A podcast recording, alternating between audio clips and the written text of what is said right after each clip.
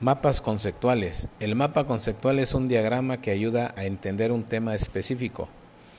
Al visualizar las relaciones entre las ideas y los conceptos, por lo general, las ideas son representadas en nodos estructurados jerárquicamente y se conectan con palabras de enlace sobre las líneas para explicar las relaciones.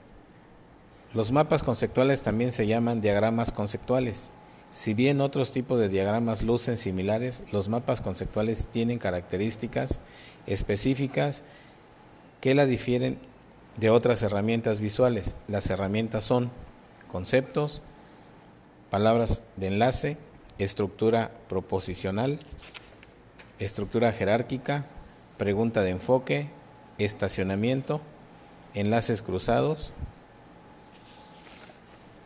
¿Por qué usar un mapa conceptual? Porque facilitan la comprensión gracias a su formato visual, resumen de la información mediante la integración de conceptos nuevos, antiguos para comprender mejor el panorama general.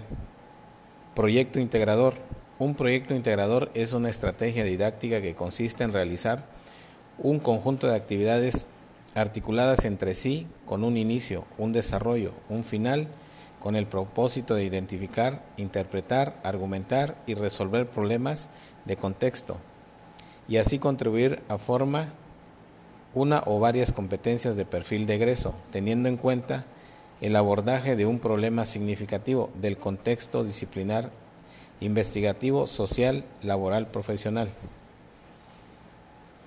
Las redes semánticas. Una red semántica o esquema de representación de red es una de, las formas de representación de conocimiento lingüístico en la que los conceptos y sus interrelaciones se representan mediante un grafo. En caso de que no existan ciclos en estas redes pueden ser visualizadas como árboles. Las redes semánticas son usadas, entre otras cosas, para representar mapas conceptuales mentales.